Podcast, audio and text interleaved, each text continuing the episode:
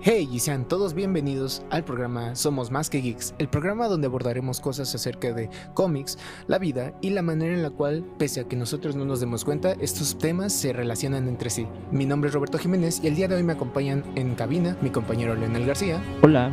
Mi y mi compañera Caterine Paca. Hola.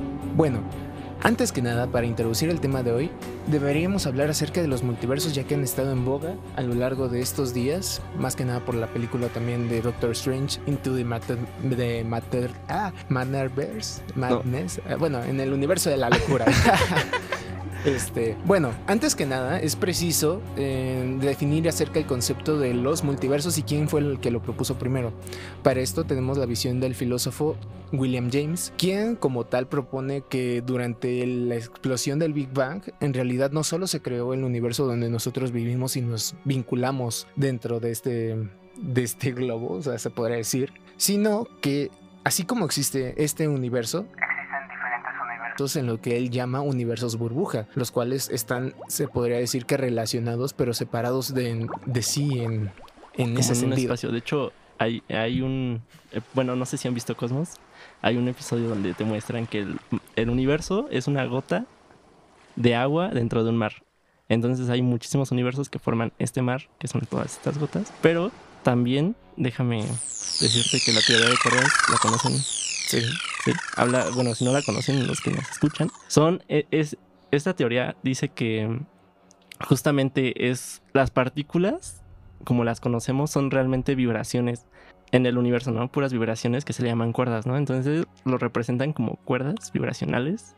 Y ahora, los multiversos se dice que los multiversos están unos encima de otros, que esa es otra teoría.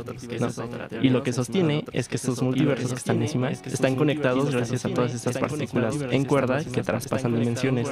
Entonces, pues bueno, todas las vibraciones se conectan con todos los universos. Por ejemplo, en Marvel, retomando como ese mundo ficticio de los multiversos, pues obviamente se sabe que esta empresa usa mucho esta relación entre que tu variante, que no sé qué, y como que todo empieza a, desde que empieza Doctor Strange a conocer como toda esta parte de, de, las dimensiones y de separar tu alma, espíritu de tu cuerpo y así. Entonces, ubican la serie de Loki. Sí, sí. Pues sí, sí. prácticamente creo que Marvel centra toda su historia multiversal a través de esta serie. Esta serie se deriva de Endgame, después de que los Avengers regresan en, en, su, en, el tiempo, a través de las gemas del tiempo y así y todo esto. Este, y hay un Loki del 2012 que se roba el, el, la gema del, espacio y se va y se sale de la línea del tiempo. Y esto provoca que la TVA, que se, se encarga de pues obviamente de legislar o de, regular el tiempo en, su línea original, este, pues lo detienen, ¿no? Lo, detienen, se lo llevan, lo, lo, lo, lo quieren, pues ahora sí que meter en un juicio de por qué hizo esas cosas. Y él se da cuenta de que las variantes de lo que puede llegar a ser un universo eh, tienen una o sea, ahora sí que una diferencia total de lo que pueden llegar a ser como, como ellos mismos, ¿no? Ya no tienen un propósito porque rompieron lo que estaba originalmente establecido. Entonces, eh, hay una serie de aventuras, para no spoilearlos un poco de la serie, pero hay una serie de aventuras y llegan, conocen a sus variantes, conoce a que él, él también tenía uno como él, pero de mujer. Y este... bueno, como mujer.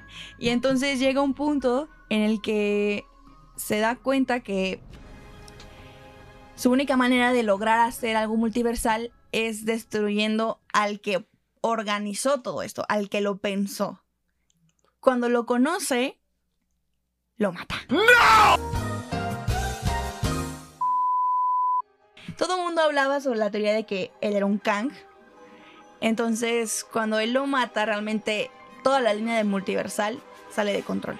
Ya no hay quien la module, ya no hay quien la controle, ya no, ya no hay una línea original. Y se dice que la línea original, que es donde estuvieron los Avengers, donde mataron a Thanos, donde este Iron Man murió, esa es la línea, eh, bueno, es el multiverso 616, que es el multiverso original o como el que podría decirse la Tierra original, de donde fluyen todos los multiversos.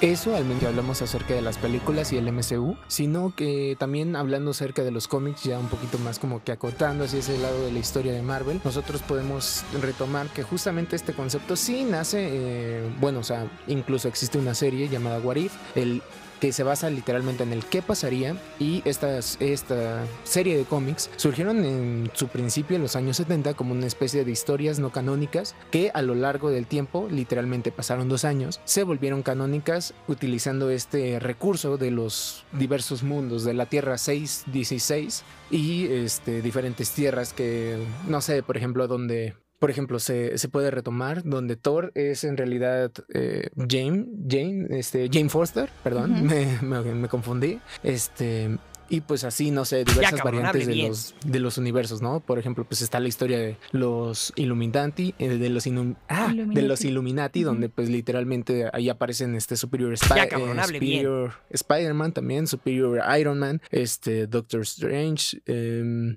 ¿quién más? Eh, el Doctor Charles Xavier y diferentes eh, héroes, los cuales pues literalmente son como que quienes gobiernan el mundo dentro de esa línea temporal. Uh -huh. Pero regresando un poquito a este tema ya acerca de los multiversos como dentro de la física, existe también la teoría del bosón de Higgs, la cual nos habla acerca de estas pequeñas partículas llamadas partículas Dios, las cuales pues literalmente se generan y explotan de manera instantánea, de manera irracional, y la cual dicen, o bueno, o sea, se comprobó que es a partir de la cual nace el universo donde nosotros ahorita coexistimos Existimos. y vivimos.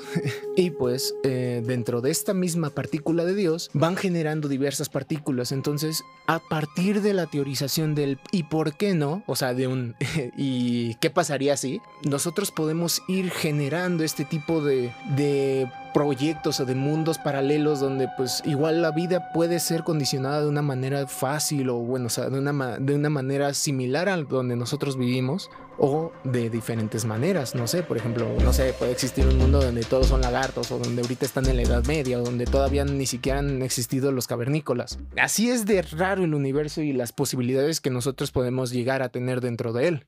Sí, y bueno, ya para concluir, porque se nos va se nos va el tiempo, a ver, Marvel, eh, sus películas de los 90, 2000, no tenían tanta visión y la gente estaba acostumbrada a ver solo una película de héroes y ya. Pero la ambición empezó en 2008, donde Marvel empezó a construir un universo entero. Pero bueno, todas las teorías que podemos escuchar aquí y que podemos analizar, bueno, que no solo en Marvel, sino en más series o Dark, ¿no? por ejemplo. Franquicias ajá, en demás franquicias, ¿no? Se pueden notar estos universos, pero pues no sé, es algo muy vasto que no nos alcanzaría para hablar aquí, pero algo más que quieran decir. Pues obviamente es todo un mundo, como tú dices, como todo un universo.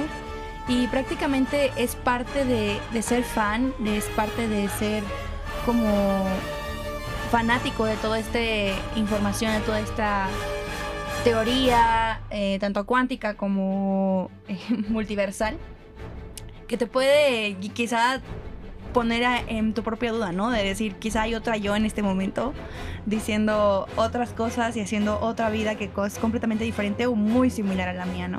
Entonces está como muy cool que te pongan esa duda en, en ti y digan, pues quizá tú eres tu propia variante, ¿no? O sea, nunca sabes. Por ejemplo, en Strange, que dicen que tus propios sueños son otras vidas. Entonces, entonces está, está cañón, ¿no? Y al menos así es como nosotros terminamos este bonito podcast, este primer capítulo.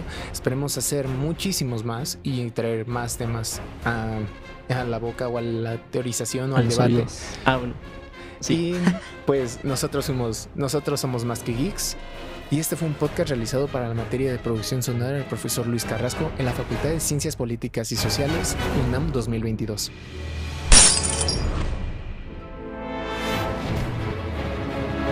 Hola. Denied.